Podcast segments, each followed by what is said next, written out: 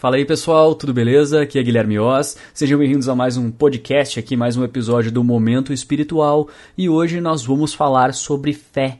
Mas não apenas sobre o que é a fé em si, mas vamos falar sobre como conseguir uma fé inabalável, uma fé inquebrável, uma fé invencível. Vamos comentar isso nesse podcast. Espero que vocês gostem, que aproveitem.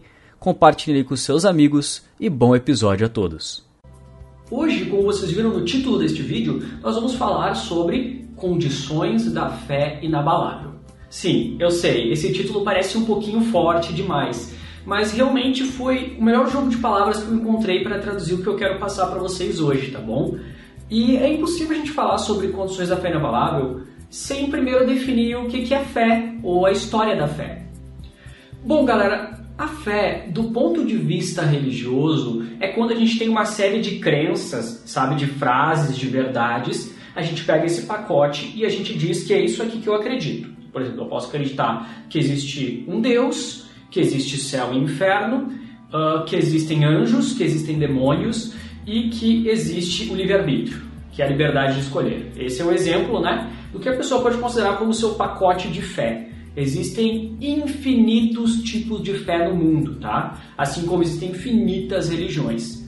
Porém, existe outro quesito da fé, que na minha visão acaba sendo bem mais importante, que é o quesito moral.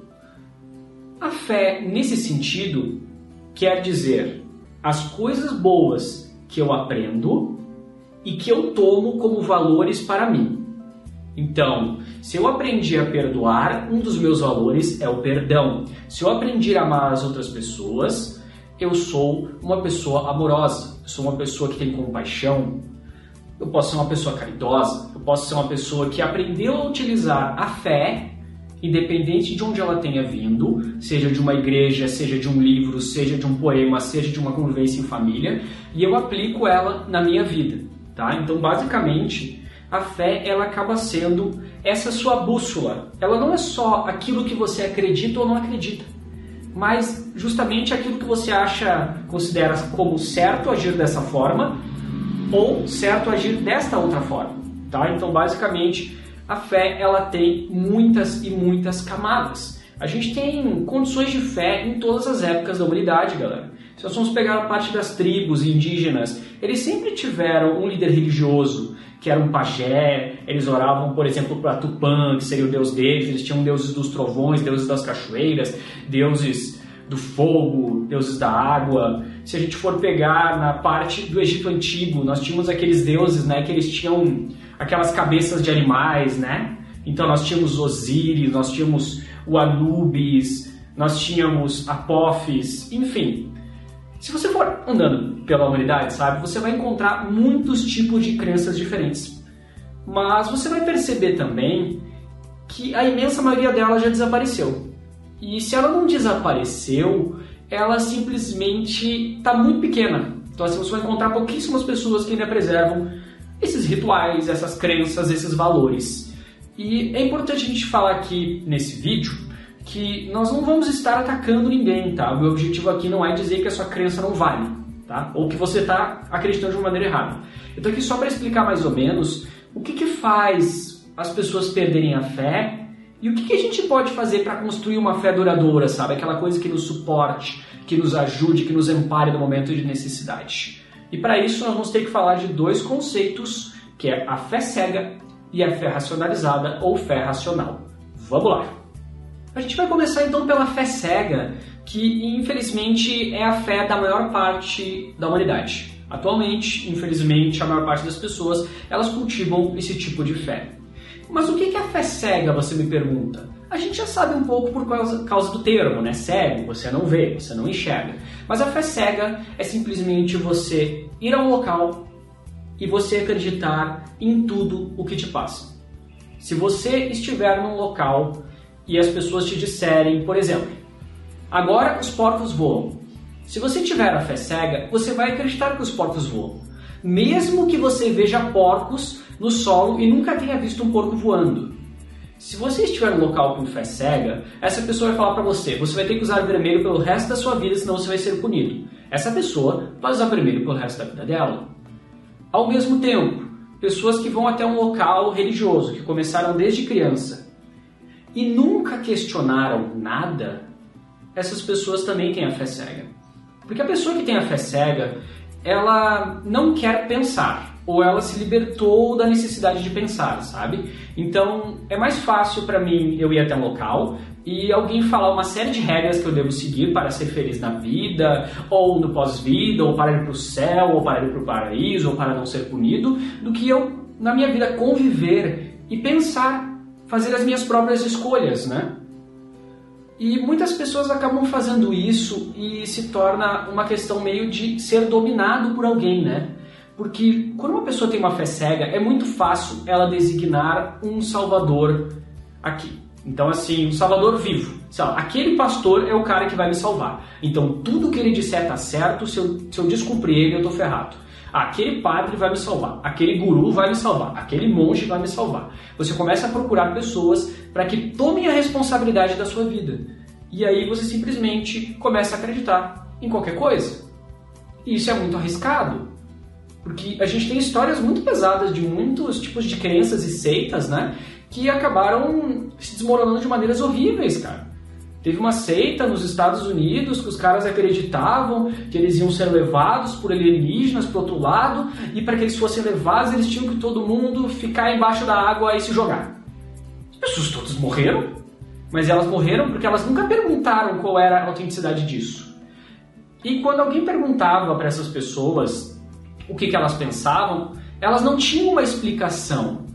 Então ela não conseguia te explicar o ensinamento. Por exemplo, a pessoa acredita que a maçã é amarela. Aí vem alguém e fala para a pessoa: Não, cara, desculpa, mas a maçã é vermelha? Não, mas a maçã é amarela. Não, mas tá aqui a maçã vermelha. Ah, não, mas essa maçã tu pintou. Não, mas então me explica por que tu acredita que a maçã é amarela. Ah, eu não sei, eu sei que é amarela. Entendem qual é o problema?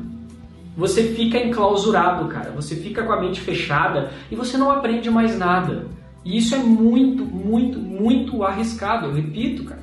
Porque assim como existem pessoas boas nas religiões, assim como existem pessoas boas até mesmo nas partes das universidades, das academias, o pessoal que faz coach, o pessoal que dá palestra, existem pessoas que também só estão afim do dinheiro.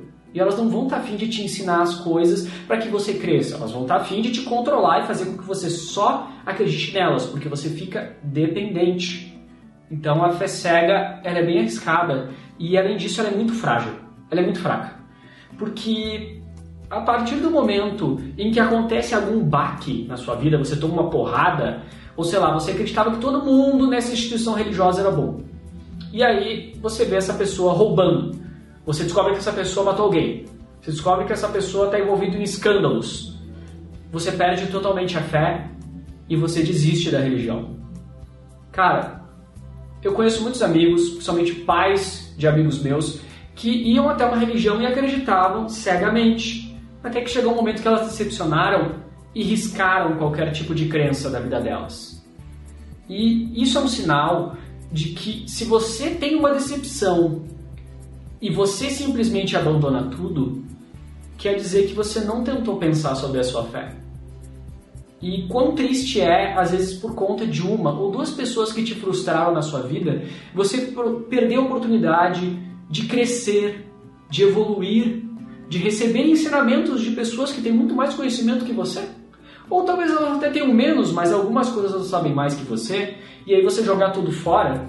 Então, a fé cega é complicada, cara. Porque a fé cega é aquele cara que vai tentar te converter 100% do tempo, é o cara que não vai aceitar nenhuma outra coisa. A fé cega, eh, para ser um limitante, assim, eu não quero ofender você com isso, tá? Mas eu tenho que falar bem francamente. A fé cega é o cara, por exemplo, que você mostra para ele que a Terra ela foi criada há alguns bilhões de anos, tá? Ela foi criada uh, por exames científicos, você tem fósseis, enfim, cara, tem uma infinidade de teorias. E o cara fala, não, a Terra foi criada, sei lá, há mil anos. Ou então eu apresento pro cara que a Terra é uma esfera, é redonda, é achatada, e o cara fala que a Terra é plana. Então, tipo, essa parte, cara, não soma na vida da pessoa, acaba atrasando bastante.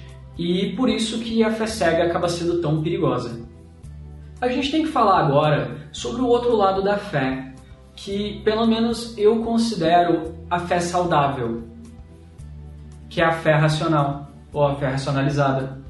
A fé racional, cara, ela, como eu vou dizer, ela é uma mistura de você estar falando de coisas espirituais e religiosas, mas você estar pensando de maneira científica. Não no sentido de que você está apoiando a ciência, mas no sentido de que você está refletindo. Se alguém te disser alguma coisa, normalmente na rua, a pessoa te disser assim: Olha, cara, se tu botar esse tênis, tu vai virar Xuxa. É idiota, mas eu sei. Eu quero dar um exemplo bem gritante. Se você for uma pessoa de fé cega, você vai aceitar e você vai botar o tênis. E aí você vai se chocar porque você não virou a Xuxa e você vai perder a sua fé nisso. Se você for uma pessoa com fé racional, o cara vai te falar: Ó, oh, cara, se você botar esse tênis, você vai virar Xuxa. E aí você vai começar a perguntar: Tá, mas como é que isso aí funciona? De onde é que tu tirou esse tênis? Você tem provas que outras pessoas já fizeram isso? E se eu experimentar e não for, o que, que acontece? Então você vai pensar de maneira lógica. Porque assim, ó, dentre os presentes que a humanidade recebeu, que o ser humano, e isso independente se você acredita em alguma coisa ou não, recebeu, é o livre-arbítrio. A liberdade de pensar e de agir. Se você consegue pensar por sua livre e espontânea vontade, você começa a questionar. Muitas pessoas aprenderam que quando você está numa religião, quando você está numa crença, quando você está uh, em um local de conhecimento, você não pode questionar.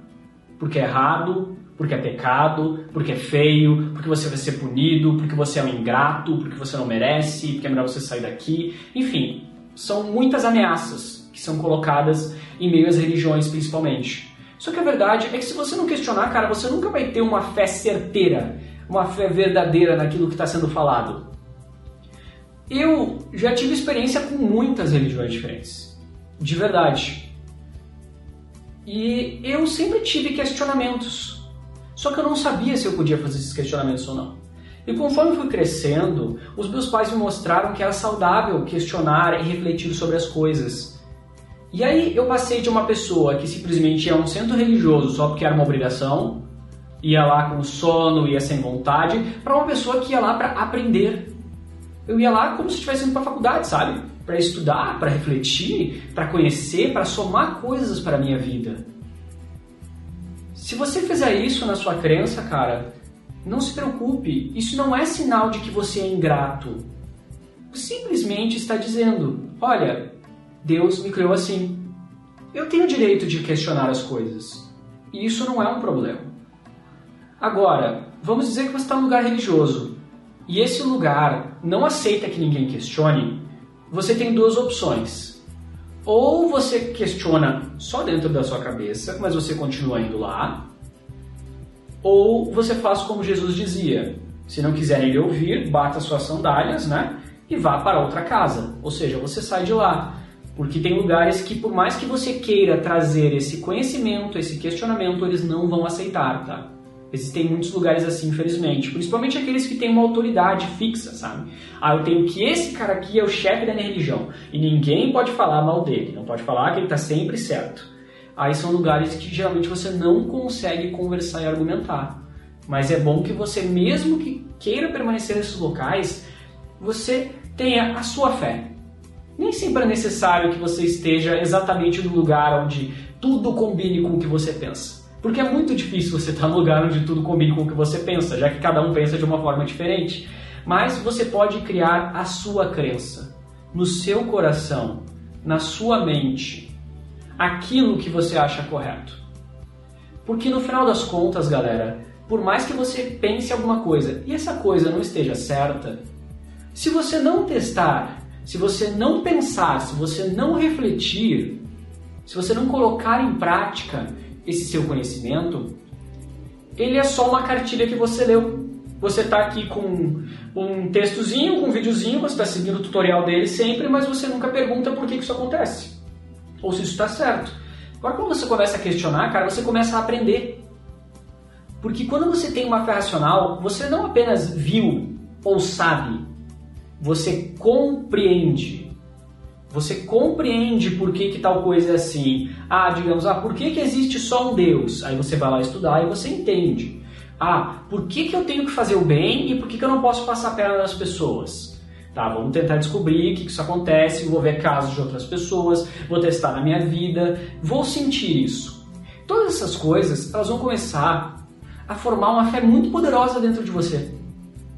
E vai ser uma fé que ela não vai se desmoronar com uma decepção. Porque eu acredito fielmente que a fé cega, ela se prende a uma instituição, ela se prende a um guru, a uma figura, a uma crença só. Agora, a fé racional, ela se prende a conhecimento. Então, por mais que o líder religioso da minha igreja tenha feito alguma coisa ruim, isso não tira minha fé nas coisas que eu acredito. Porque eu pensei sobre elas e elas me fazem bem. Porque eu sempre penso assim, sabe? Se você tem um professor e você tem um aluno, o professor passa todas as lições para o aluno, direitinho, bonitinho, com os exercícios, explicando tudo. O aluno vai lá na prova e tira uma nota baixa. A culpa é do professor ou é do aluno? A culpa com certeza é do aluno. Da mesma forma, se alguma pessoa se diz, por exemplo, cristã, e Jesus falou que tinha que amar os outros, e essa pessoa é uma pessoa vingativa, a culpa é do cristianismo, que não funciona, ou é culpa da pessoa que decidiu seguir outro caminho? Eu vejo muitas pessoas criticando religiões por conta do posicionamento de alguns dos seus praticantes. Ai, porque tem um monte de budista hipócrita, porque tem um monte de judeu hipócrita, porque tem um monte de humanista hipócrita, tem um monte de espírita que fala uma coisa e faz outra. Sim, claro que existe, são seres humanos. Só que quando você estuda essa fé racional, você percebe que o que importa é o conhecimento e não as pessoas que estão ali. Se o cara está praticando ou não, a questão é dele. Mas só porque alguém segue uma doutrina e não a pratica da maneira correta, isso não quer dizer que a doutrina é ruim. Isso é uma coisa muito importante para falar para vocês, pessoal. Porque tem muita gente na minha família que tem esse pensamento. Se eu encontrei uma pessoa sem vergonha que é de alguma religião, logo todos são ruins. Isso não faz sentido, cara. Tem pessoas boas e tem pessoas ruins em todos os lugares. Cabe a você com esse seu pensamento, filtrar. O que, que você acha que é bom para você? O que, que faz sentido? O que, que você quer para a sua vida? A partir daí, cara, você fica imune a essas coisas. Porque se a pessoa errou, o problema é dela. Eu vou aqui seguir o meu caminho. Bom, vamos falar um pouco agora também, evoluindo esses conceitos que nós já comentamos, sobre a fé inabalável. Quais são as condições de uma fé inabalável? Bom, eu acredito, na minha humilde opinião, que existem várias. Eu não posso te dizer que é apenas uma coisa ou outra, tá? E para cada um, a fé inabalável vai se desenvolver de uma forma. Eu posso falar por mim, tá? Eu posso falar a minha condição de fé inabalável. É o seguinte: bom, em primeiro lugar, para eu ter uma fé inabalável, primeiro eu preciso entender aquilo que eu estou acreditando, tá? Então não, não adianta alguém me falar alguma coisa e eu não entendo por quê. Sei lá, alguém me diz que o cachorro late. Tudo bem, o cachorro late. Tá, mas eu, eu não preciso simplesmente ver o cachorro. Eu não preciso ver o cachorro latindo, mas eu quero entender por que, que o cachorro late. Eu quero entender qual, por que, que a garganta dele gera esse som, por que, que isso se propaga, o que, que isso quer dizer, quais são os efeitos disso no mundo. Entende? Você não fica preso na frase, o cachorro late. Não, eu quero saber todos os conhecimentos que vão se espalhando do fato do cachorro latir. Então, da mesma forma, alguém me fala assim: perdoa os teus inimigos. Tá, beleza, perdoa os teus inimigos. Mas por quê? Aí eu vou começar a perguntar: por que, que eu devo perdoar? Eles merecem? Eles não merecem? Será que isso me faz bem ou me faz mal? Tem alguma lógica nisso? Qual é o sentido? Eu já perdoei alguma pessoa na minha vida? Como é que eu me senti? E a minha família? Tem alguém que briga muito e depois perdoou e ficou bem? Então você começa a buscar, porque a experiência mais grandiosa que você pode ter é da sua própria vida, cara. A fé inabalável, ela não vai nascer simplesmente de um templo ou de uma construção ou de um simpósio. Ela vai nascer da sua experiência pessoal. Porque muitas coisas que você viveu, eu tenho certeza, se você for falar para mim, eu não vou entender. Ou então eu não vou acreditar. Mas você viveu. Então, para você é verdadeiro e por isso ela é forte. Então, galera, a fé, para ela ser inabalável, ela não pode ser uma experiência passiva, que eu escuto só as coisas e aceito. A fé tem que ser prática. Eu tenho que botar em ação todos os objetivos, todas as funções que me ensinaram para eu entender se isso presta ou se isso não presta. Você pode racionalizar qualquer coisa. Por exemplo, eu vou falar sobre céu e sobre inferno. Aí eu começo a ver, tá? No céu as pessoas que estão lá são boas e na minha crença as pessoas que vão para lá elas ficam eternamente junto a Deus. Tá? Isso foram as pessoas boas. As pessoas ruins elas vão para o inferno e elas sofrem pela eternidade. Tá? Aí você começa a pensar se isso faz sentido. Aí você vira, não, peraí, mas ó, Deus, me disseram na minha religião que Deus é bom e perdoa sempre. Então por que, que quando a pessoa morre ela vai sofrer eternamente? Então, sabe, essas coisas que você faz as conexões, você vai conseguindo desenvolver a sua fé inabalável. Você não está trazendo nada de novo ou de heresia, você simplesmente está pegando as regras que te colocaram e você está vendo se elas batem. Porque quando existe uma contradição, alguma dessas coisas tem que ser falsa, cara, porque não pode tudo ser verdadeiro. Se uma, cor, se uma pessoa não concorda com a outra, digamos, se eu digo que é verde e você diz que é amarelo, ou diz que é vermelho, um dos dois está certo, um dos dois está errado. Então você tem que definir isso. Essa é uma parte da fé inabalável. Outra parte da fé inabalável, cara. Quando você se deparar com pessoas que têm uh, um pensamento mais fechado, tá? Pessoas que têm um pensamento, às vezes, que não creem em nada espiritual.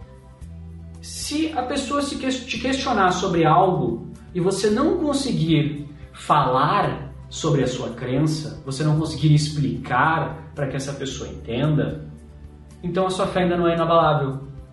Isso não quer dizer que você vai conseguir fazer com que a pessoa acredite no que você está falando, tá? Mas pelo menos você vai conseguir argumentar. Então, se alguém me perguntar qualquer um dos meus pontos de crença hoje, porque eu estudei, porque eu refleti, porque eu meditei, porque eu tive uh, ótimas experiências com pessoas que me ensinaram muito, eu consigo responder às pessoas. E se alguma pessoa que estiver no meu círculo da minha religião, por exemplo, ela falhar, eu vou entender que foi uma questão dela. Eu vou entender que isso é uma questão da pessoa e não da crença. Além disso, cara, a fé inabalável, ela vai se desenvolver nos momentos que você mais precisar. Eu sei que é uma expressão muito legal, muito bonita, né? Eles falam assim, ah, todo mundo é ateu até dar um problema. Mas na verdade, cara, vão ter momentos na sua vida que você vai estar em dificuldade. E às vezes aquela sua fé que era pequena, ela vai crescer. Porque você vai perceber que ela vai te sustentar. Que ela vai te fazer levantar da cama, cara, no outro dia. Que ela vai te fazer exercer, sabe, essa sua vida e as condições que você tem. Porque muitas vezes você se vê, cara, num lugar tão obscuro, numa floresta tão cabulosa, que só se você tiver, cara, algo além do que o ser humano normal consegue compreender para você passar.